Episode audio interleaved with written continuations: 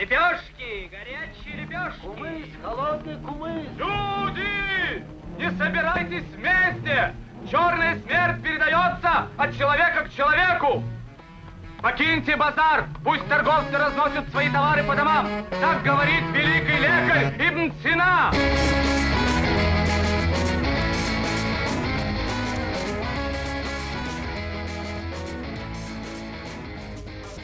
Всем привет, подкаст «Деньги Джоули Драконы». Очередной выпуск. Привет, Никита. Здравствуй, Алан. Тема сегодняшнего выпуска – исламская наука. Да не простая, а средневековая.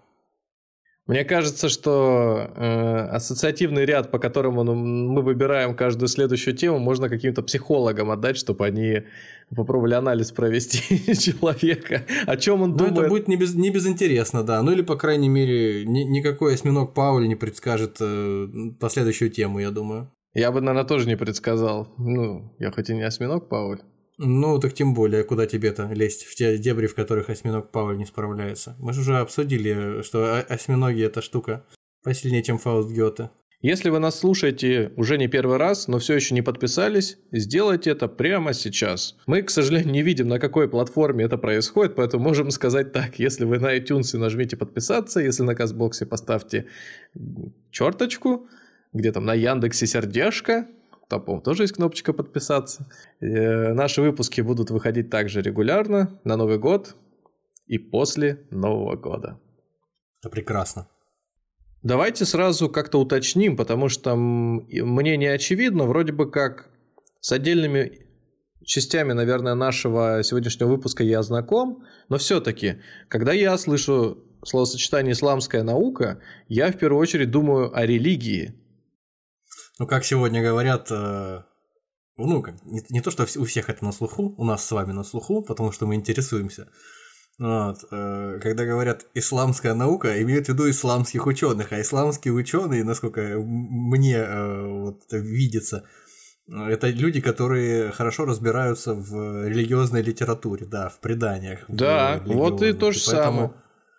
Конечно, да, может двусмысленность возникать. Я правильно понимаю, что речь пойдет все-таки об ученых, которые и занимались э, изучением окружающего мира, э, изобретениями, Да, как раз э, о тех людях, которые занимались чем-то за пределами ре- религиозных изысканий, скажем так. Это Но нас будет всё- интересовать больше сегодня. Я, дум, я думаю, для многих не очевидно, почему мы говорим именно про исламскую науку средневековую. Это- Забегая, конечно, далеко вперед, можем сразу сказать, что вклад непосредственно исламских ученых в тот мир, в котором мы сейчас находимся и живем, очень высокий. Можно представить себе, что все, что нас сейчас окружает, телевизоры, я так понимаю, аудио, видео, бытовая техника, космические аппараты, были бы невозможны без этих ребят. Так ведь? Или я... Да, можно и так сказать. Или если бы это и было возможно, то некоторым другим образом, не таким, как э, мы привыкли это понимать и, видеть, а возможно как-то иначе. То есть, возможно, все это появилось бы где-нибудь в Азии. И, может быть, позже. Ага. То есть книгопечатание, порох и компас, как известно, и бумага появились в свое время в Китае, поэтому почему бы там всему этому не появиться, что вы сейчас обсуждали, но просто в другое время, в другом качестве. Тогда давайте перенесемся во времена этих героев. Э, Какие-то вообще годы? Вжух, и мы там. На ковре, на ковре самолете. Мимо радуги, да.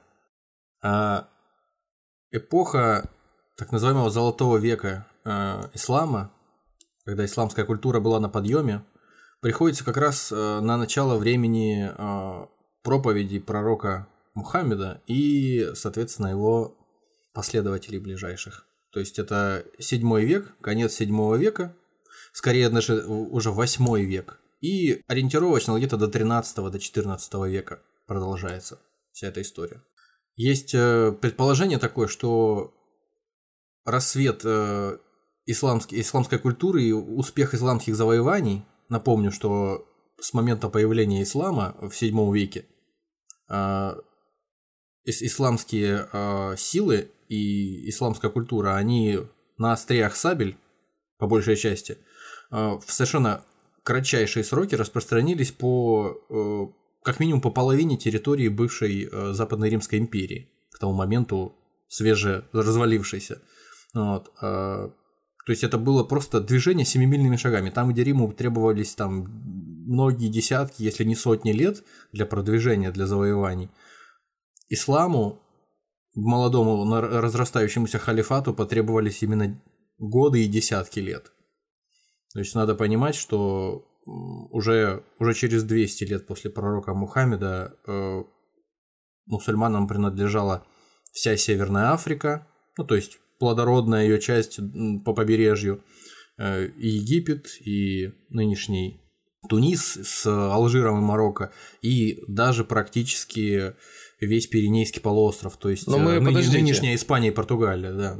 Подождите, но мы про халифат, когда говорим, мы какую-то... мы Кого мы подразумеваем под ним? Под халифатом мы подразумеваем вообще всю землю, которая принадлежит э, мусульманам.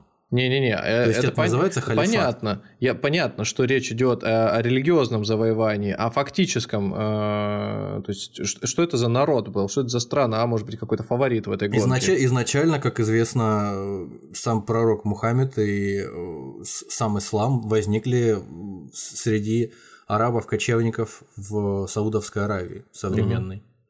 Вот, на северо-западе Саудовской Аравии. То есть, когда Вот, ты и- говоришь, что захват э, территории произошел на ос- остриях сабель, это все-таки речь о религиозном захвате. То есть, Арабский, о- об арабских саблях речь, Ну, во-первых. по- по- понимаешь, я вот, допустим, для меня не очевидно, по чьим флагом это происходило. То есть, когда подразумевается захват, да, всегда есть какой-то стандарт, под, за которым зеленым, идут. под, зелё- под зеленым знаменем ислама. Ну это вот, происходило. хорошо. То есть, не было, не было страны как таковой, да, был единый халифат, единое... Было, было, да, было движение, э, которое двигалось за счет того, что его сторонники этого движения, и этого мировоззрения были объединены, соответственно, общей верой. Ну, я просто верой щ- в ду- то- думаю, что это важно проговорить, иначе... Да, склад- конечно. конечно. Многие люди странно, просто, как- возможно, э, этим даже не интересовались, и они это абсолютно не представляют себе, как это происходило. То есть, мы сейчас говорим про религии, религиозные в войну, а где же здесь место нашла наука? Казалось бы, она они друг с другом-то не очень э, дружат. Просто когда э, появляется, не, неважно в какие сроки, внезапно, быстро или очень долго со временем появляется большая э, империя, а это, безусловно, э, образование можно назвать империей, потому что, э, собственно, все, все, все те же земли, которые, которыми владела Западная э, Римская империя в Африке и на Ближнем Востоке и в будущей Испании, все они стали принадлежать исламу и мусульманам.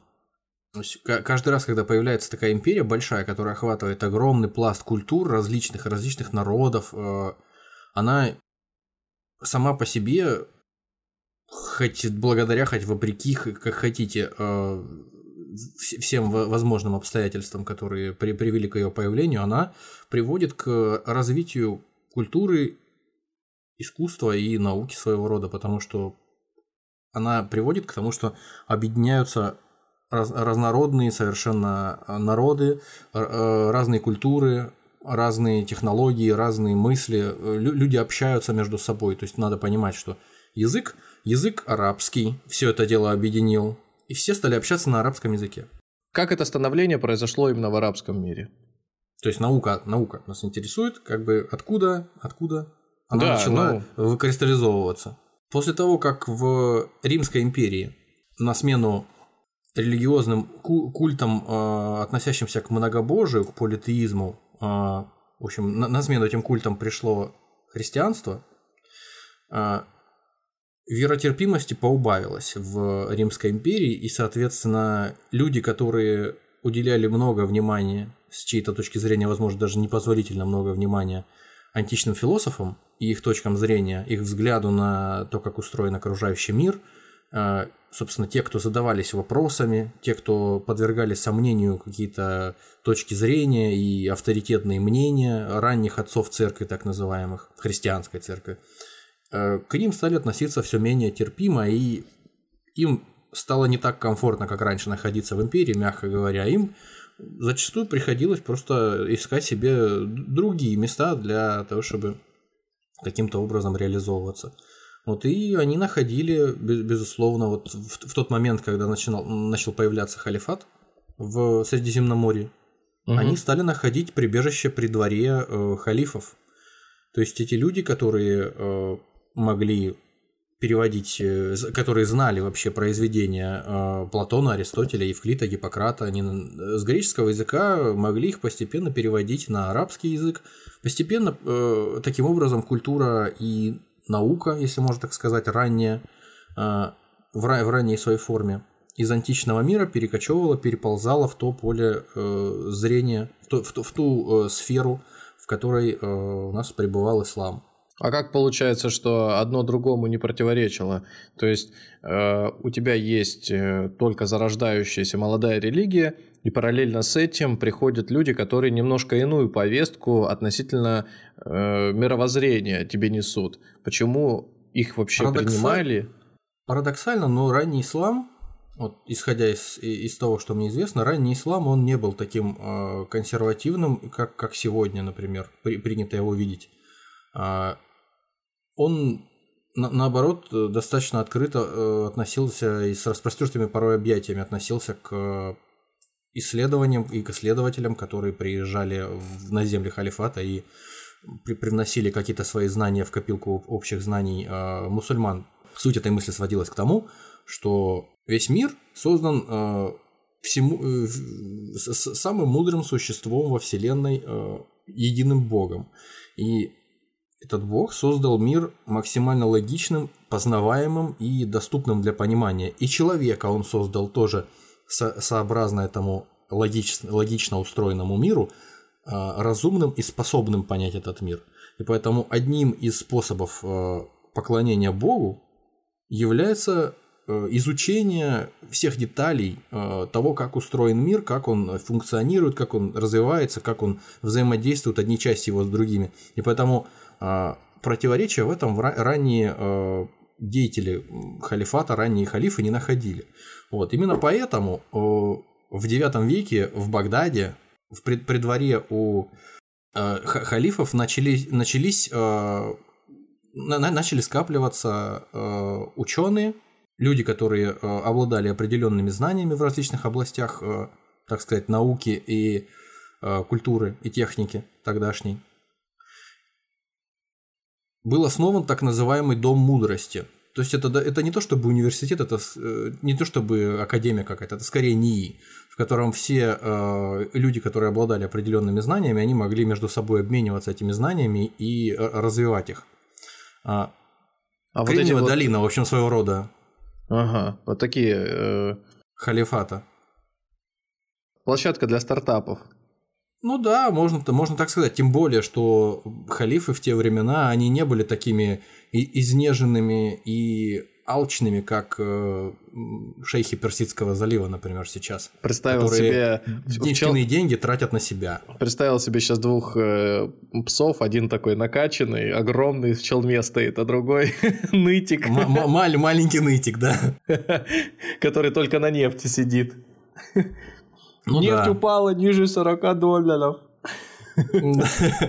Нам, нам придется подурезать налоги, вернее, нам придется подурезать расходы на свои, э, на свои частные самолеты. Да. Так, а, подожди, а вот часть, э, первая часть твоего рассказа про то, что э, вокруг захватывалась территория халифатом, выходит так, что черпали знания не только за счет ну, людей, которые просто переезжали, а еще за счет, э, наверное, захваченных библиотек, захваченных каких-то рукописей. Ну, естественно, безусловно, на тех землях, на которых появлялись э, мусульмане, там оставались какие-то пережитки, скажем, античных данных, античных знаний, те же библиотеки, те же просто личные коллекции рукописей. И люди, которые умели и, э, и ими пользоваться, знали, что в них написано, умели их прочитать и понять, и э, объяснить другим, естественно. Поэтому не, не было такого э, какого-то безумного уничтожения э, артефактов чуждой культуры, которая происходит там, например, сегодня среди каких-то фанатиков, которые там э, в Афганистане э, расстреливали в свое время не так давно из, из пушек крупнокалиберных э, изображения Будды, выбитая на, скале, на скале, или вломившись в музеи в Ираке, по-моему, крушили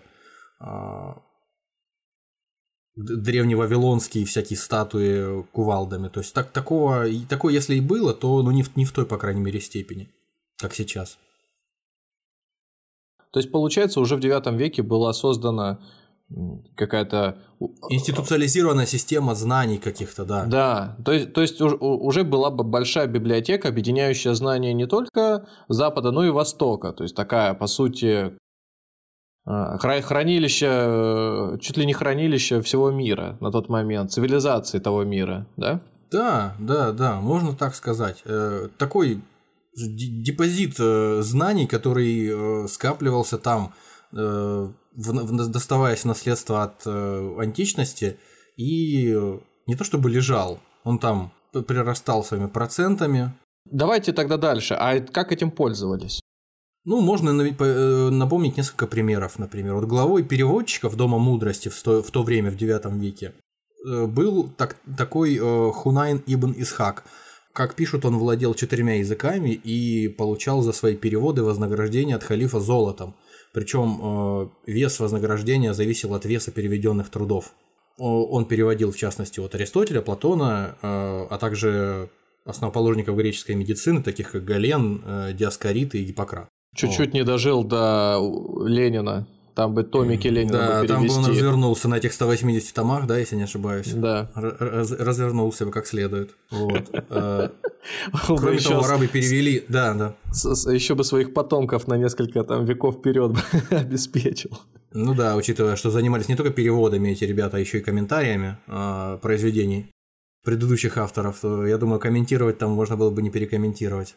Кроме того, арабы получив в, в свои руки труды Птолемея, в которых э, обозначалось, что в основе мироздания лежит геоцентрическая система, то есть э, система основана на том, что Земля является центром мироздания, они, э, интересно, что практически сразу стали подвергать это критике и обдумывать, то есть что, что что-то в этом не так, что-то в этой системе не, не совсем правильно, то есть то, что ты видишь, не обязательно означает, что то, то же самое, что есть на самом деле. В общем, таким образом, к, уже к X веку э, образование в Европе и в Средиземноморье было в гораздо лучшей ситуации именно вот в Каире, там, скажем, в Дамаске. Даже вот, в чем Каире? В, ч, да, чем в монастырских школах там на Западе, предположим. Интересно, да? Это вот X век, а буквально через век мы начнем вспоминать историю про тамплиеров и крестовые ну, да. походы. Да, есть, уже вот буквально через каких-то 200-300 лет. То есть получается, что те знания, которые, которыми здесь обладали мусульмане, а, они, ну, они были проработанной версией э, античных знаний, так? Да, можно сказать, забегая немножко вперед того, что хотел сказать позже, что я бы не сказал, что у, у мусульман было подавляющее большинство прорывов, которых не, не существовало, ну, то есть каких-то таких прорывных мыслей, которых вообще не существовало раньше. Были и такие, но много, много, многое из того, э, что досталось от э, исламского мира э, в наследство от исламского мира, сохранившего, соответственно, античные знания, уже европейским ученым а, конца средневековья и начала нового времени, раннего нового времени, это уже, конечно, э, э, вернее, это скорее было переработкой э, той, информации, да, которую уже, уже наработали, то, тех данных, которые уже наработали античные ученые. То есть там происходили, производились какие-то опыты, производились какие-то усовершенствования, уточнения каких-то теорий, но в общем и целом все было вот именно так. Угу. Например, э, да, если, если говорить о том, э, и, и, еще приводить примеры о том, что досталось Европе, досталось европейцам тогдашним от э, арабов, не сказать, что прямо по, по большому желанию арабов, но тем не менее, э, это, например, средневековая схоластика, э, направление в религиозной философии, она основывалась в немалой степени логике работ Аристотеля. При этом отцы церкви, которые стояли у истоков современного христианства, современного там э, католичества, предположим, они э, в свое время еще в Восточно-Римской империи после э, распада Западной Римской империи, они не относились с таким уважением, трепетом и пиететом к античным философам. Они, наоборот, старались от них откреститься. И вот уже потом, уже в переводе с комментариями арабских мыслителей, уже эти работы стали добираться до, до христиан и повлияли на религиозную мысль. То есть э, схоластика – это своего рода марксистско-ленинская философия в Советском Союзе, другой просто, кроме религиозной философии, никакой другой философии не было. Вот. И кроме того, чтобы э, она восприняла эти э, воззрения Аристотеля, никакая другая параллельно ей философия не могла развиваться. То есть какая-нибудь светская, скажем. Ничего светского быть тогда еще не могло. Ну, давайте попробуем теперь сформулировать, а как э, здесь вот этот оттенок именно исламской науки появился. То есть мы берем исходник, а, античное наследие, да, какие-то записи, какие-то угу. книги, древности, манускрипты. И вот ими воспользовались ученые, перевели, ну сначала перевели, потом, вероятно, на фоне этой информации стали учеными, стали, видимо, что-то повторять и изобретать. Выделилось ли это в какую-то индивидуальную, может быть, в индивидуальное направление? Может быть, цифры те же самые в тот момент были придуманы? Ну, цифры-то были придуманы в Индии, как известно, арабские, которые мы называем арабскими, и э, примерно вот как раз в седьмом в шестом, седьмом, восьмом веках э, все это дело кочевало там э, в молодом халифате, и поэтому арабы переняли у индийцев цифры, стали ими пользоваться, немножко их видоизменили, и, собственно, название цифра название этого понятия цифра, оно тоже арабского происхождения, да, действительно, оно происходит, дано нам арабами, не в последнюю очередь из-за того, что вся э, эта система счисления и сами цифры пришли э, и к европейцам от арабов, соответственно, мы называем их арабскими, логично. Ну, вот. Еще хотелось бы вот э, несколько примеров привести, и интересных, на мой взгляд, из, из истории получения знаний от э, арабского мира Европой. Так, э, скажем, вот Константин Африканский, такой был врач и переводчик из э, Карфагена, из нынешнего Туниса, который, собственно, познакомил Европу с арабской медициной. Звучит вот, как какой-то пользователь одноклассников. Константин Африканский, да, хорошо. Шансонье. А, ему, ему, пришлось, ему пришлось бежать из э, Северной Африки в силу ряда причин естественно, там от клеветников, завистников, всевозможных дешевок. Ну вот, э, где-то в конце XI века, в 77 где-то году, как раз в то время, когда вот только-только отгремело завоевание Вильгельма Завоевателя и битва при Гастингсе, чуть севернее да, это со события до сих пор, конечно. Отголоски свои дают. Сейчас вот все слушатели сразу точно, точно. Такая картина мира увеличилась, расширилась. Ну, возможно, мы поговорим об этом в каком-нибудь из наших следующих выпусков и дадим понять, что это действительно важное событие, в том числе и для всего мира, и для крестовых походов, и для много еще чего.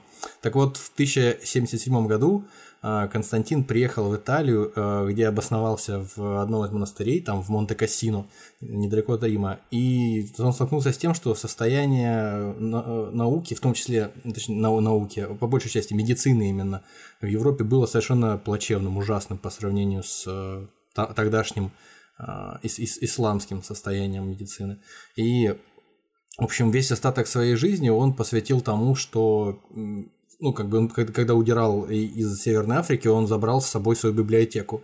Он занимался переводами этой библиотеки на, э, соответственно, латынь, которая была еще долго э, языком науки, на, на, на греческий, на латынь, э, переводил с арабского и древнегреческого врачей, там, Абу Бакра, Мухаммада Рази, ну, это мало-мало известные, конечно, кому-то люди, Ибн Сулеймана, Ибн Аль-Джазара, Гиппократа и Галена. Вот эти э, переводы, они сегодня хранятся в Италии, в Франции, в Германии. Э, они, собственно говоря, что интересно, чуть ли не до 17 века в университетах использовались в качестве учебников по медицине. Настолько э, прорывными были для своего времени мысли, которые в них высказывались. Ну, угу. мысли или переводы все-таки? А, да какая разница? Пере переводы мыслей. Ну подожди, сомневаюсь, что- знаешь, какая вот здесь мне история все не покидает? Вот ты рассказываешь, рассказываешь, э, делая акцент на том, как... э, А, то есть ты имеешь в виду, что это не арабские мысли были? Да, я имею в виду, что э, наследие, которое мы имеем до сих пор, да, и медицина фактически вся основана на латыни, не зря ее люди проходят в институте. Ага. Почему она такой крюк совершила? Ведь то, о чем мы сейчас говорим, она, э, зародившись в Европе, ушла на восток, там чуть-чуть какое-то время просуществовала и вернулась снова в Европу. Уже, Я бы ну, сказал не чуть-чуть, я бы сказал, что по- порядка лет 600-700. Окей, она почему она не э, распространилась из себя самой? Ведь э, как минимум лати- латинский язык или там э, знатоки этого языка, они же могли в Европе находиться. Почему они не воспользовались ресурсом, который у них вот под ногами находится? Так а на той территории, на которой находилась Римская империя, э, на этой территории не стало просто никаких э, людей, владеющих латинским языком в моменте, когда произошли завоевания арабов. То есть все, все люди, которые э, хотели удрать, они удрали, а те, которые, соответственно, остались там, в Северной Африке, предположим, там в той же Испании, они а- арабизировались. Но те, которые понимаю. удрали, они же сознаниями тоже убегали. Ну, слушай, э, в те времена я сомневаюсь, что каждый первый, мягко говоря, обладал знаниями, э, до- достойными того, чтобы организовать в единолично университет. А, И, со- мгм. соответственно, были способны на то, чтобы в моменте, вот убегая от какого-то завоевания, захватить с собой там какую-нибудь библиотеку. Ну Хорошо, да, что вот. у кого-то это получалось. Вот я Вот. тоже себе сейчас представил, да, ту эпоху. То есть это не, не, не просто же человек, который вот прибегает в соседний город как беженец, рассказывает о том, что произошло, и делится своими знаниями, это тут же подхватывают, начинает как-то... Скорее он, во-первых, убегая, прикрывает зад, чем только можно, от стрел, э, хватает пищу, деньги какие-то, семью свою. Конечно, там, он в первую очередь спасает свою жизнь, а все, все остальное, все это остается на месте, откуда он удирает. То есть в момент, когда захватывали те или иные территории, люди просто брали все и бежали, там, спасаясь в соседние страны, в сосед... на соседние территории. Скорее превращались в каких-то крестьян, нежели в богатых господ, способных хоть какое-то слово сказать и повлиять на... Или если, будучи подданными Римской империи или там Восточной Римской империи, Западной бывшей, они оставались на тех местах, на тех территориях, которые завоевывали арабы, они арабизировались просто. Ну, то есть они уже не являлись э, европейцами или там а- а- лю- людьми, которые транслируют античную э, какую-то повестку.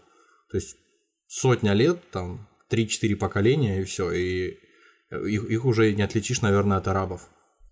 Вот, поэтому мы и говорим о том, что та история, та наука, которую восприняли в результате европейцы от арабов, она была уже скорее арабской, потому что арабы не просто взяли эти книжки, попрятали их по сундукам, закрыли, и через 600 лет их просто позволили открыть и прочесть кому-то. Они их э, исследовали, развивали и усовершенствовали некоторым образом. То есть, получается, арабы подхватили эту идею, в отличие от своих европейских партнеров, и когда европейские партнеры просто продолжали жить, они скорее пользовались теми традициями, как-то Ну, ска- скажем так, на- наука не является чем-то э, таким, что зависит только от усилий отдельных конкретных суперзвезд, каких-то рок-звезд от науки. ну да, давай есть попробуем по-другому сформулировать. Галилей, там, Ньютон. К моменту, когда э, пришли, э, пришел халифат со своим э, халифатским походом, значит, максимально продвинулись в технологическом плане только древние римляне. И все, что они могли оставить, они, соответственно, там это и побросали, убежав в соседние страны, либо умерев, либо превратились, э, ассимилировались с Ну арабами. да, в, в- в арабов, можно сказать, рода, Да. просто став арабскими подданными. Ну, еще китайская империя была, но она была довольно далеко. До нее было очень далеко, и то, что было у нее там в, в активе, все-таки это, э, это было нечто, чем было сложнее поделиться с европейцами в силу неразвитости товарных каких-то путей, несмотря на Великий Шелковый путь, конечно, а, переносчик чумы. Вот, и, и, все прочее. То есть, по большей части, конечно, то, что происходило в Средиземноморье, неважно, э, кто развивал науку, культуру и технологии, греки, римляне или э, арабы. Все это варилось в одном котле. А, а можно вот для меня какую-то картинку сформулировать? Потому что, смотри, с одной стороны есть э, средневековые замки, в которых жили. Это тоже определенный уровень технологий, когда нужно было архитектуру э, с собой притаскивать ну, вернее, архитектора какого-то иметь, который это мог бы сделать. С другой стороны, были осадные орудия, возможно, те же самые трибушеты, какие-то катапульты, тараны, еще что-то. Оно же где появилось? В Европе или привезено с Азии, или привезено с Ближнего Востока? Ну, насколько мне известно, опять же, если говорить о в том, что горит и взрывается, в то, в то время это можно было привезти только с Востока. Порох, вот, и прочие вещи. То есть, когда, ты забегая вперед, опять же, когда в, в конце 13 века, во второй половине 13 века монголы э, захватили Багдад и разрушили его, и как раз-таки вот именно они взяли все книжки, повыкидывали, повыбрасывали в речку. Вот, и все это дело там благополучно во, во многом было уничтожено, все эти знания по, по, порастворились в воде, порасквасились. Вот. С ними приехали люди, которые умели строить осадные орудия и захватывать крепости. И это были Китайцы. люди из, из Китайской империи, да. То есть э, э, это все тоже не, из ниоткуда не берется умеют люди строить серьезные фортификационные сооружения, соответственно, появляются другие люди, которые умеют эти сооружения Ну, ты понял, да, к чему я это задаю вопрос? Мне хочется понять, насколько баланс, э, как, это, вернее, как выглядела конкуренция в технологическом плане. То есть, э, как Китай мы сейчас не будем касаться, но вот сопоставить с, с средневековьем именно в Европе, на Ближний понимаем. Восток. Мы вот говорим, как... мы, допустим, с тобой говорим уже не в первый раз, а примерно на этом же времени, ну не то, что при, примерно на этом же, примерно на этой же территории, скажем, изначально, а, еще с тех пор, когда мы разговаривали о тамплиерах. То есть, если вспомнить, о чем мы тогда говорили, а, первый крестовый поход, конец XI века, 1099 год, скажем так, 1100 год. Приезжают э, европейцы, так сказать, из своих деревень, из Парижа, и прочих деревень тогдашних приезжают и оказываются в шоке э, от того, что они видят. Потому что они э, с той же Византией после 1054 года, после раскола церковного, они тоже не сказать, что прямо в дружеских отношениях находятся, тоже христиане, конечно, византийцы. И у византийцев сохранилась как раз-таки греческая культура и наука, и все, все остальные достижения. Но учитывая, что разница религиозная, она накладывала более жесткие ограничения на использование чьих-то наработок, там, как я понимаю, вот за пределами Византийской империи, довольно сильно сжавшейся к тому моменту, о котором мы говорим, ну, то есть к тому моменту, когда начался первый крестовый поход.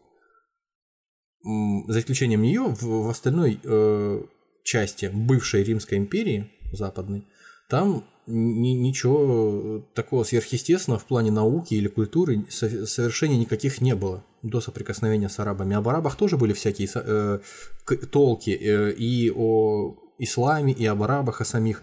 Чуть ли не там людей не едят. А потом, когда э, крестоносцы увидели, что на самом деле там происходит, они были шокированы, потому что наука, культура, э, гигиена элементарно была на несоизмеримо высоком уровне по сравнению с ними. Элементарно те ограничения, которые, не то что ограничения, те правила, которые исламское вероучение накладывало на людей, пятиразовая молитва предполагает, что ты перед молитвой э, обязательно должен мыться. Причем мыть и ноги, и мыть руки, и мыть лицо, и мыть уши, и вообще все досконально вымывать. А, соответственно, Юстинианова чума, которая, если мне не изменяет память, длилась э, в Средиземноморье с 6 по 8 век, вот э, она выкосила там значительное количество людей, но в арабском мире она э, так сильно не, не гуляла, как, как сумасшедшая, потому что в одном из хадисов Сунны, одного из важнейших религиозных источников – а, ислама, там как раз передаются слов пророка, что он запрещает а, людям, ну, то есть э, верующим, знающим, э, что где-то там в, в конкретном городе свирепствует чума, вообще туда приближаться к этому городу. И наоборот, когда чума приходит в то место, где находится верующий, э, ему предписано оставаться в этом месте. То есть это э, одно из первых таких записанных ранее средневековых упоминаний о карантинных мерах.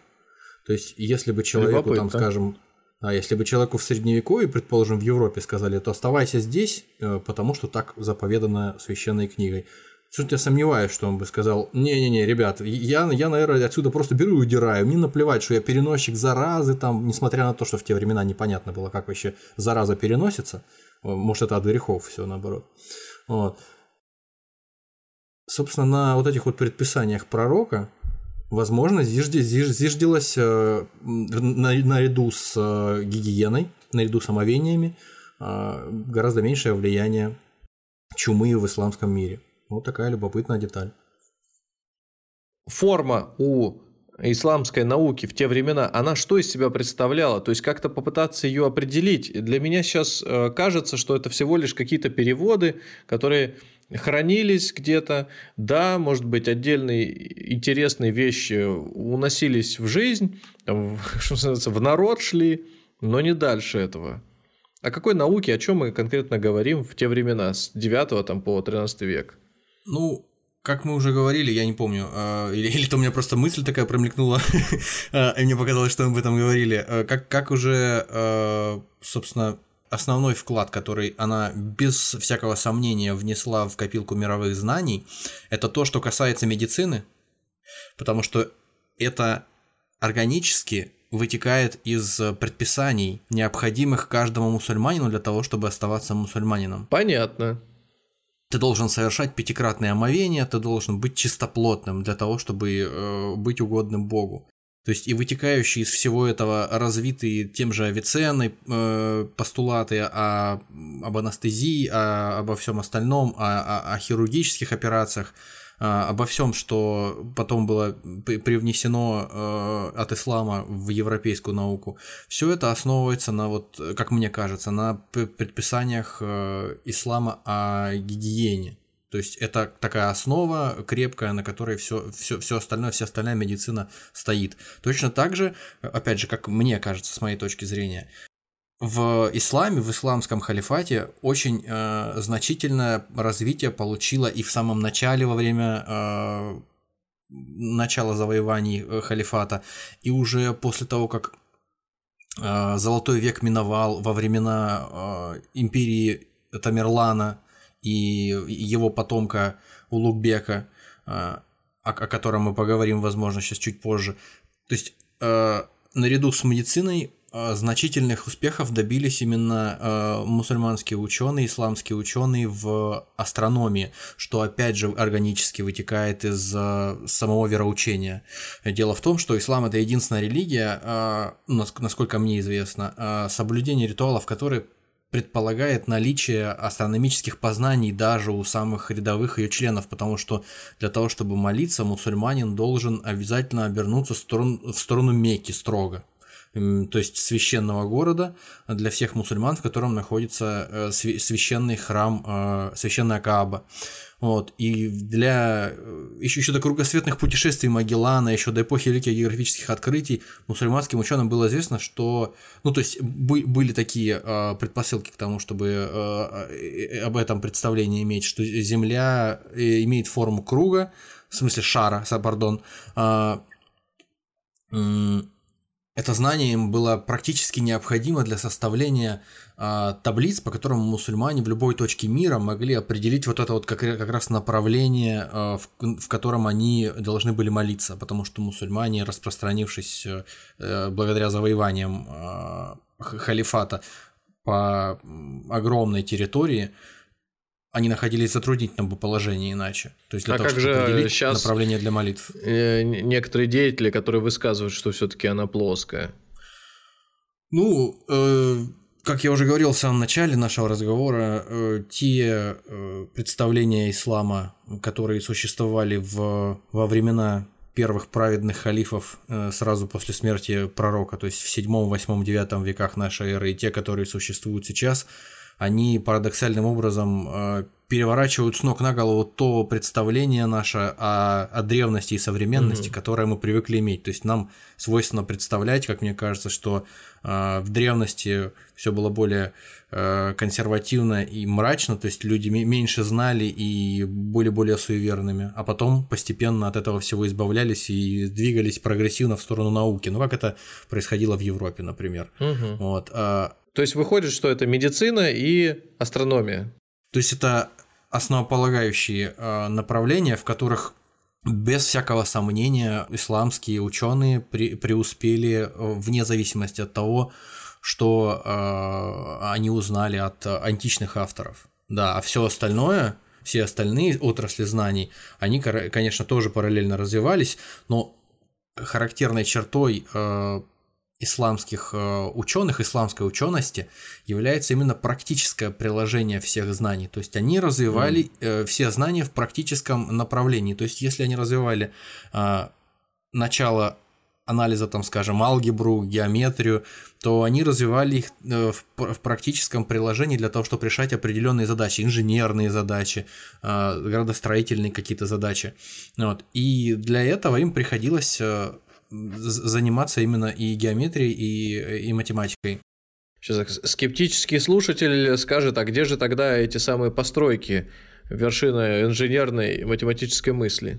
Так а достаточно в Испанию поехать и прогуляться в древний город Кордоба, в котором э, со времен э, халифата, который существовал на этой территории, Кордовский халифат, там до сих пор существует э, соборная э, кордовская мечеть э, с дьявольски просто монументальным минаретом 50-метровым, без малого, там 47, по-моему, метровым. Просто со- совершенно циклопическое сооружение, оно, во-первых, очень красивое, а во-вторых, э, оно, по- ну не то что поражает, я думаю, в свое время поражало воображение тех, кто это видел, потому что, э, извиняюсь, построено было еще в допотопные с нашей точки зрения времена, в 8-9 веке, если не ошибаюсь. Вот, когда в Западной Европе ничего, ничего подобного не существовало, насколько мне известно. Так что это вот один, один только пример таких построек, которые основывались на знаниях. Я просто я, у мусульман. коне- конечно, не, не берусь там судить, но у меня ощущение, что Ближний Восток сейчас сохранил только очень какие-то кубические формы своих зданий, и выделяются, может быть, отдельные лишь постройки, похожие, ну, то есть, э, которые представляют себе мечети. Очень э, замысловатые интересные формы как раз-таки сохранились вот э, в, в тех э, частях халифата, который, ну, уже рассыпавшись, э, сохранился в Северной Африке и в, в, в бывших э, ис- испанских владениях, как я уже сказал, э, халифата.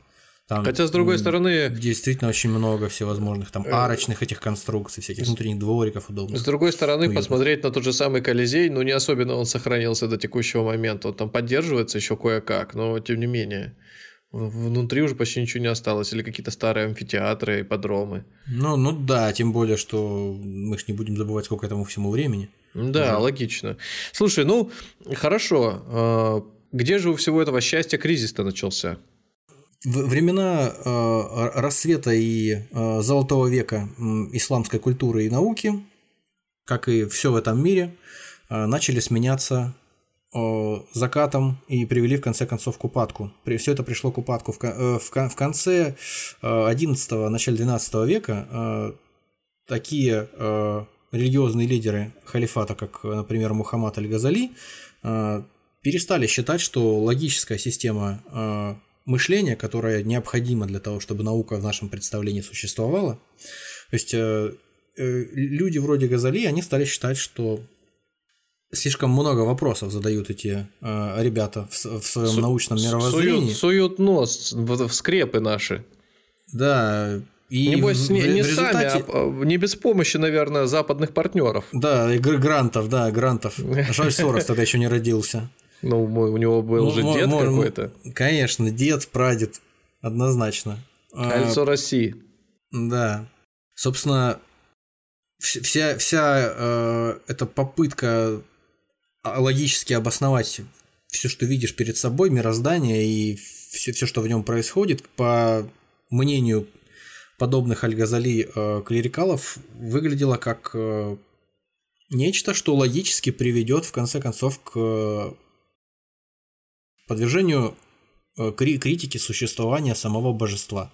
То есть, если у всего есть какой-то э, первоисточник, первоначало, то не может же быть э, такого момента, когда вот ничего не существовало, а потом появилось. Возможно, и может, но э, этот ответ на, на вопрос, что было в самом начале, не укладывается, как мне кажется, в картину мира э, ранее средневековых и А средневековых кто он мусульман. такой, что он, я не знаю, от имени всех выступал? Ну, у него были Это не сомнения. только он, я же говорю, кроме, кроме, кроме остальных, кроме остальных товарищей Мгм. его по не- нелегкому делу окормления паствы своей уммы, э, вот он был в, то- в том числе среди тех, кто критиковал э, философов, развивавших э, работы таких э, известных ан- античных Но это- ты бы о нем не говорил, как? если, если ты бы о нем не говорил, если бы он дальше не пошел в своих.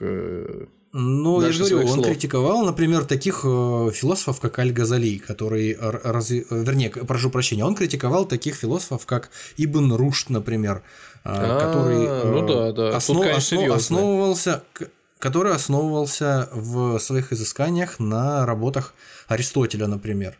И вот, вот именно э, движение в том направлении э, мысли, в котором он двигался, как казалось Аль-Газали, э, могло привести к неспровержению основ вероучения. То есть подвержению ве- сомнению ве- существования. Сколько это? ве- Веков 13? 15 прошло с э, момента Аристотеля, как эти знания подвергались критике, то есть вообще имели Ну какой-то да, вес. Аристотель, если не ошибаюсь, жил в конце IV века, в конце IV века, да. Да. То есть это знаешь, До короче, какая история а, Достаточно получается. много Мы времени прошло. В прошлых выпусках, э, когда Гильгамеша упоминали, там был разговор о том, что, мол, одно, один рассказик какой-то спустя там несколько там веков, семь сотен лет до сих пор еще востребовался, как-то люди его оснащали Ну да, да, да. бай- байками, прибаутками. Ага, а тут 15 веков, это чуть ли не важное э, главенствующее, ну не главенствующее, конечно, важное учение в жизни э, рядового человека. Кошмар. Ну да, да, да, Любо- любопытная история, да. В общем, таким образом, э, постепенно, уже с 12 века научные методы изучения мира, они стали порицаться, они уже стали э, в некотором роде за- запрещаться, э, ну, в некоторых об- областях э, науки. И постепенно все пришло к тому, что еще через полтора-два столетия на- наука была уже просто служанкой богословия, и все. Она служила только э, максимально практическим каким-то областям знаний, необходимым для того, чтобы э, вести хозяйство. А изучать окружающий мир уже так, как, как раньше, стало невозможным. Ну, по крайней мере, э, на большей части мусульманских земель. Хотя, в принципе, уже и в, в начале 15 века на территории империи Тамерлана, то есть ны- нынешнего, э, э, ны- нынешней ближней, э, господи, прости, на территории нынешней Средней Азии Узбекистана э, внук, внук Тамерлана Улугбек э, занимался э, научными изысканиями в области той же астрономии, математики и невероятно преуспел в этой, в этой сфере. То есть не, не всех смогли задавить, скажем так. Не, не всех смогли своим авторитетом арабские э, клерикальные какие-то лидеры задавить. А в это время славяне ягоду в лесу собирают, мед попивают. Борются с медведями. Какая там наука, какие там цифры, исчисления, медицина. Да. Ну и, собственно, э, как я уже говорил, э, если сравнить поддержку, которую оказывали ранние э, халифы в исламском халифате науке, ученым и позна- познанию, стремлению к познанию окружающего мира, вся эта поддержка вообще никакое сравнение не идет с тем, что стало происходить позже. То есть э, э, позднейшие правители халифата э, стали более изнеженными, стали более падкими на наслаждение, поэтому э, расслабились, скажем так. Это по- позволило уже в конце 13 века, я думаю, не, не без этого, э, монголам захватить э, Багдад, захватить часть халифата, на- навести там значительного шороху. Вот, и после по- это нанесло э, си- сильный удар под дых э, в том числе и всей учености. Мы закончили на том, что этот упадок привел в том числе к... Э, за счет того, что они пользовались технологиями. То есть получается, что они не пользовались технологиями собственными за счет того, что э, клерикализм преобладал и наука не могла развиваться. И когда пришли монголы, ну, соответственно, такой... Снач... Сначала мы, как, когда мы говорим об э, причинах упадка исламской науки средневековой, мы можем выделить несколько причин. Первая причина, как мы уже сказали, коренится в том, что мусульманские религиозные лидеры в определенный момент, к XII веку, стали э, выносить такие э, суждения, которые сводились к запрету э, всевозможного научного поиска по факту, логических каких-то умозаключений на основании того, что это все могло привести к сомнениях в вере вообще, к сомнениям в существовании Аллаха, верховного единственного Бога, как э, источника всего мироздания, да, вот. Плюс к тому мы сказали о том, что э, в отличие от э, начального этапа вот этого самого золотого века упомянутого исламской науки, халифы перестали так поддерживать, как раньше они поддерживали науку. То есть стали меньше денег на это выделять, стали меньше внимания этому уделять, стали меньше себя окружать учеными и вкладываться в развитие высокотехнологичных стартапов. Вот.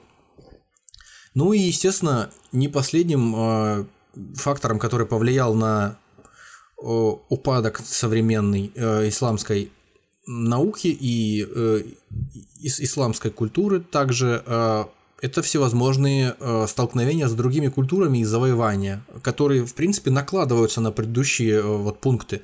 В частности, это вот в конце э, второй половины 13 века монгольское нашествие – которая подкосила довольно сильно э, то, о чем мы сейчас разговариваем, науку.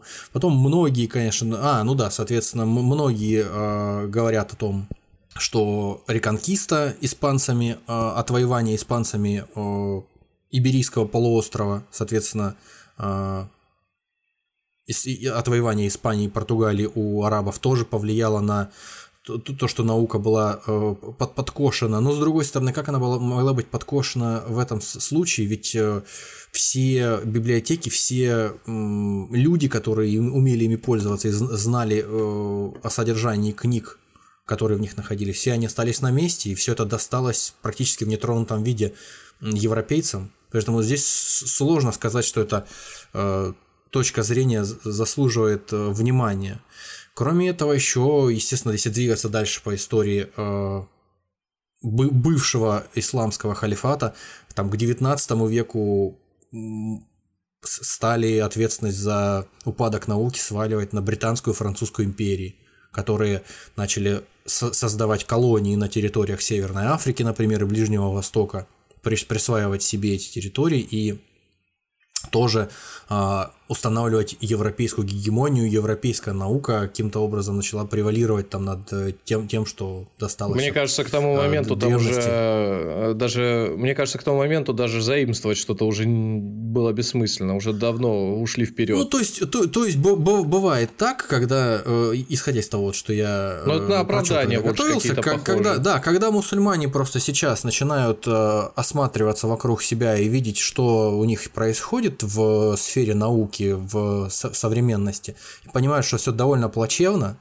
а, они начинают, наверное, да, задумываться о том, есть, есть ли что-то хорошее, есть ли что-то приятное, достойное упоминания. Они начинают вспоминать вот о Золотом веке и начинают находить э, ошибки и какие-то э, проблемы вот в нашествиях всевозможных э, завоевателей. Сначала вот монголы, потом Фердинанд и Изабелла, в, захватывающие в э, конце 15 века территории, которые принадлежали в, в будущей Испании арабам. Ну и, соответственно, естественно, уже в 20 веке это начало все, все сваливаться на США, которые воюют планомеренно, как кому-то, наверное, кажется, против э, ислама, ведут антиисламскую политику и не дают поднять голову э, несчастным мусульманским э, ученым, хотя с другой стороны отношения э, США и, предположим, стран Персидского залива мы прекрасно знаем, какие они. Товарищеские, чуть ли не братские. Ну, пока, по крайней мере, нефть не закончится. У, у, у господ э, из Саудовской Аравии, Бахрейна и Арабских Эмиратов. Вот. Поэтому все-таки, на мой субъективный взгляд, э, скорее вот э, проблемы, которые привели к, к упадку современ... в современности вот той вот великолепной средневековой мусульманской науки, они вот, они вот в в религиозных каких-то доктринах, которые запретили просто развивать науку так, как они ее э, так как, э, как она развивалась раньше. Он просто Индия та же, или Северная, вернее, или Южная Корея, или Сингапур, Тайвань, Гонконг, э, а, они все тоже были в свое время колониями других государств. А Индия тоже очень долго была под властью Британской империи, как известно, но тем не менее индийские компьютерщики, программисты и софт, они достаточно серьезно котируются сейчас, точно так же, как и высокотехнологичная продукция того же Сингапура и Южной Кореи, которая тоже находилась долгое время под властью Японии. Поэтому сказать, что нахождение под чьим-то, скажем там, игом условно и э, связь этого с дальнейшей судьбой страны, ну, не, не, не очень не, не в очень прямой зависимости находится, мне кажется. Но я думаю, разбирать, вот. Э, что происходило сейчас на данный момент, не имеет смысла. Все прекрасно понимают, на каком уровне развития ну, находится знаю, сейчас. да. Не, ну в принципе можно два слова сказать о том, что э, если коснуться немножко того, в каком состоянии сейчас находится исламская наука, можно вот только добавить к тому же, что было сказано, э, следующие вещи. Э, несмотря на то, что мусульман невероятно много, сегодня на, на Земле, и буквально каждый четвертый э, на планете человек это мусульманин сегодня. Тем не менее, э, допустим, Нобелевских лауреатов с 901 по с 1901 по 1915 вот учреждена была премия, да, и вот до сегодняшнего времени э, Нобелевских лауреатов, насколько мне известно, всего 12 человек. То есть из арабских, мусульманских стран или из стран, где большинство населения исповедует ислам. И причем каких-то технарей там э, всего лишь трое. То есть один физик, два химика. А остальные литераторы и лауреаты Нобелевской премии в, в области мира. Вот.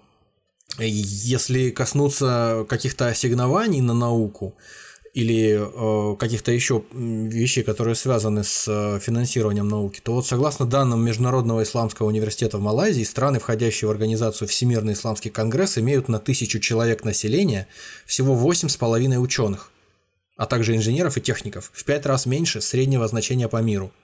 А, кроме того, исламские страны в среднем тратят всего 0,3% валового национального продукта на научные исследования. Это в 8 раз меньше а, среднемирового значения. Мне а, кажется, сейчас и... цифры как, как по России, уж... наверное, хотя я не берусь судить. Напоследок, ну, сложно судить, напоследок э, можно сказать, что из 200 лучших вузов мира на момент 2006-2007 года было только два исламских. Ну, то есть, либо находящихся в мусульманских странах, либо в странах, где мусульманского населения подавляющее большинство. Вот. Общее количество литературы, переведенной на всех исла... Э, во всех исламских странах за год, составляет одну пятую от количества тех, э, той литературы, которую переводят в одной Греции. То есть довольно печальная ситуация, как мне кажется, сейчас. И это просто факт. Пока ты это все говорил, я параллельно посмотрел, сколько тратит Российская Федерация на науку. И вот угу. просто первые цифры, которые мне прилетели, статья ведомостей от э, февраля месяца, просто самая главная фраза, которая идет, или 2,65 всех расходов федерального бюджета. Да, тоже довольно, довольно грустно слушать это. Ну, Слушай, мы э, сравниваем сейчас э, Российскую Федерацию, в которой проживает 145 миллионов человек, и то это, по-моему, большой комплимент, уже, наверное, не 145, а меньше на данный момент, а и сравниваем это с э, количеством мусульман на планете Земля, в том числе проживающих и в Российской Федерации. Слушай, но мы на... при этом делаем э, аналогию в том плане, Сколько из этого получается э, Нобелевских лауреатов и вообще... Нобелевских ведь... лауреатов в России и в ее предшественнице СССР, я думаю, чуточку побольше, чем во всех арабских странах. Да, но при этом у нас сейчас тоже уже этих Нобелевских лауреатов не наблюдается давно. Мы движемся к тому, чтобы повторять судьбу э, золотого века исламской науки, да. У нас был свой золотой век в свое время тоже, я думаю можно так сказать, когда наши физики творили чудеса, наши конструкторы запускали в космос ракеты, первыми отправляли космонавтов в космос. Вот. И вот с тех пор мы, конечно, сделали большие, большой путь, преодолели. Ну вот ты сказал медицина, вот ты сказал астрономия, а вот что-то такое э, знакомое нам, более конкретные какие-то вещи там, э, можно сейчас э, привести в пример, чтобы это слушателям было понятно? Ну, мне, мне кажется, да, мне кажется, в этом контексте можно пробежаться по суперзвездам таким. Ну, то есть по Во. людям, которые действительно какой-то вклад, вклад внесли любопытный, значительный в, в, в науку, в нашем понимании. Вот, угу. в, в пределах халифата в свое время. Существовал такой э, эрудит, э, как и многие, кстати говоря, вот э, люди, о которых пойдет сейчас речь, потому что надо понимать, все эти э, исследователи, э, ученые, э, которые жили в золотой век ислама, в исламской науке, они все были эрудитами и, так сказать, энциклопедистами, они занимались всем понемножку. То есть не было таких людей, как во времена эпохи Возрождения вот в Европе. Они не, не занимались каждой конкретными вещами, прям вот физик какой-нибудь или математика. Они занимались всем на свете, потому что наука была мало проработанная в то время, и можно было охватить ее взглядом одного человека, вопреки вот сегодняшнему дню. Вот такой был Абу Аль-Касим Аббас ибн Фернас. Э, жил в Испании в нынешней, в IX веке. Он занимался и изобретениями, и медициной, и стихосложением, в общем, всем на свете. На минуточку, э, он был первым человеком, э, насколько мне известно, осуществившим управляющий, э, осуществившим управляемый полет на искусственных крыльях. То есть, а. проще, проще говоря, он, да, он, он был вот тем вот мужиком в лаптях, как знаешь, показывают на лупках да, каких-то, да, да, да. который просто прыгает с колокольни. Вот, собственно, он точно так же и сделал. Он э, из перьев и из э, ткани, натянутых на деревянные подпорки, сделал крылья и э, прыгнул вот с той самой кордовской мечети, о которой я говорил. Красивой. Интересно, чем же его эксперимент закончился? Победой гравитации, а... я так а, полагаю. Дело в, том, что, дело в том, что у него был заготовлен еще некий тип парашюта тоже там из, из подручных материалов, и поэтому он достаточно мягко присел. То есть посадка произошла себе. довольно мягко, даже с 50 метров, да. То, То есть, есть он э... приземлился, э, незначительные травмы там с, на, с ногой, что у него, по В отличие от Леонардо да Винчи, Но... это далеко зашел. Да, да, дальше картиночек нарисованных красиво на бумажках. По-моему, Леонардо да Винчи, он так и не сконструировал-то ничего рабочего. У него какие-то чертежи там были, гипотетические там выкладки теоретические. Прототипы какие-то тоже вроде были, но такого, чтобы именно вот э, пошло в дело, это по... если и пошло в дело, то только через несколько сотен лет. В общем, а через Такая... еще какое-то время он не успокоился да. и пошел прыгать э, с небольшого холма э, на аппарате, который тоже представлял собой некий каркас тянутый шелком. Вот, и... и перьями. Да, ну естественно, без перьев вообще, вообще никуда. Просто мне представляется какой-то, опять же, Филипп Киркоров, который вот тоже в перьях выходит, но только он еще и ученый ко всему. Вот, в общем, продержался Ибн Фернас в воздухе около 10 минут, набрал высоту, но, правда, приземлился уже не так аккуратно, там спину себе травмировал. Опять же, не умер после этого, не разбился насмерть. Неплохо. Вот такой воздухоплаватель от народа. М-м, да, достаточно, мне кажется, любопытный. Сразу, если скакануть в будущее э, от этого в Османскую империю уже в 16-17 э, век, такой был Влагари Хасан Челеби, который ну, правда, по слабо подтвержденным данным, то есть э, на э, реактивной тяге перелетел через э, Босфорский пролив, то есть у него э, был некий снаряд построен, э, пороховой, так. на котором он на, на реактивной тяге стартовал с одного берега то есть э, с одного берега Стамбула на другой через пролив. В смысле, как, спланировал. На, как на ядре, что ли, вот, он и пролетел? за это якобы его султан наградил. В смысле, он на ядре, что ли, пролетел? Или как, я же говорю, это? какая-то самодельная пороховая ракета. Само... -а. Нет, я говорю, самодельная пороховая ракета некая. вот, на которой он э, спланировал, э, плюс еще с крыльями. То есть он раскрыл крылья и, набрав высоту на реактивной пороховой тяге, он потом на крыльях спланировал аккуратно. Вот. Но это уже менее подтвержденная информация, несмотря на то, что она более позднего времени, чем вот э, то, что сотворил э, Я думаю, на, Фернас за... на, иллюстрации подвига последнего, до этого. Если, если бы иллюстрировать подвиг последнего, то там, наверное, такой э, человек, которого одаривают какими-то цветами, наградами, а на заднем плане разрушенный дом, куда он приземлился с недовольными жителями. Ну да, да. Ч- через ваш... Э, мы, мы вас поздравляем, через ваш дом пройдет горнолыжная трасса, да? Да, да, да, да. Приблизительно так.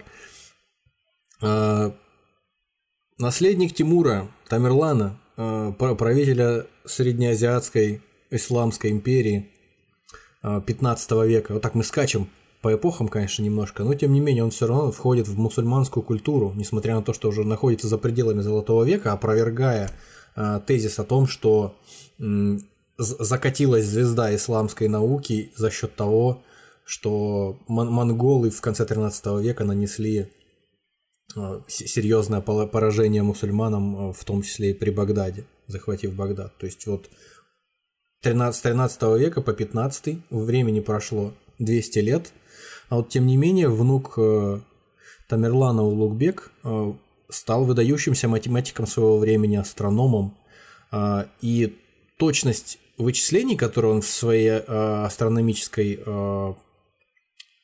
хотел сказать, лаборатории, господи, в своей обсерватории проводил исследования, точность которых была очень велика и превзошли ее только через сто лет в Европе.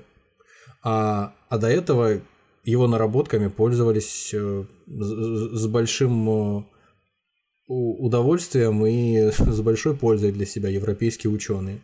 Вот мусульма, мусульманские ученые дальше, да, вот Аль-Фергани. Этому человеку принадлежит э, открытие такого явления, как солнечные пятна, пятна на солнце. Но мы-то знаем, что это на самом деле славянские руны. Конечно, славяно-арийские ведические руны. Не надо, не надо нас путать. Мы открыл сами он, прекрасно открыл знаем. он там.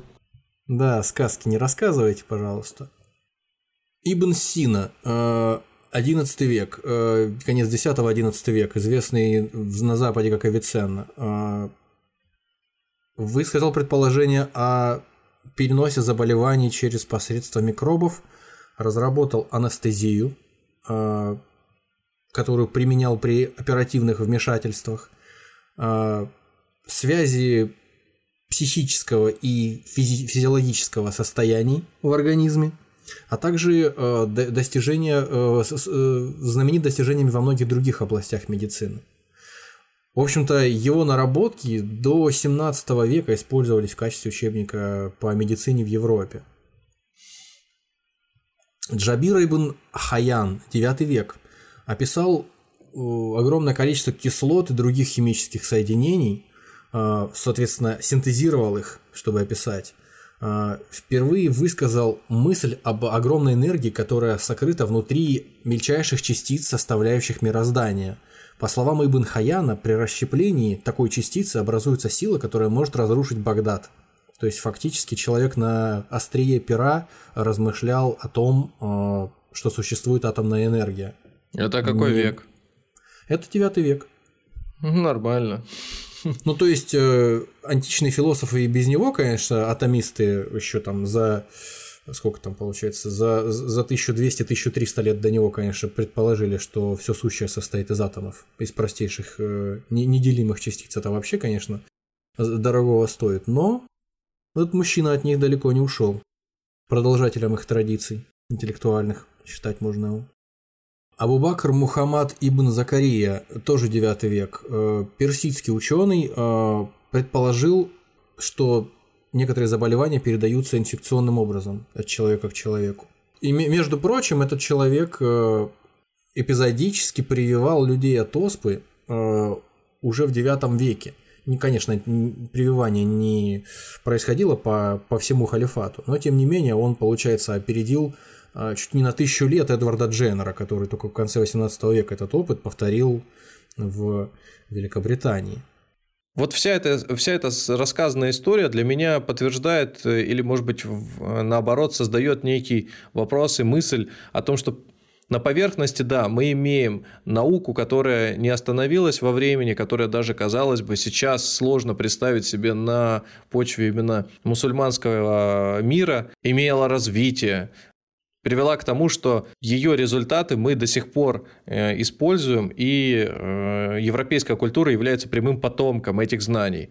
Но это также говорит и о том, что неважно, где научное знание возникло, в Африке, э, на Ближнем Востоке или в Европе, расовый аспект здесь не имеет никакого значения, потому что многие склонны считать, что те или иные расы, те или иные национальности не способны к чему-то, не, не могли что-то создать. А мы сейчас говорим, что имели место не сколько физические данные, а скорее социальные. То есть тот мир, в котором эта среда варилась, он изменился. И, конечно же, наука стала конфликтовать с другими уч- учениями, с другими нишами, которые в этот момент развивались.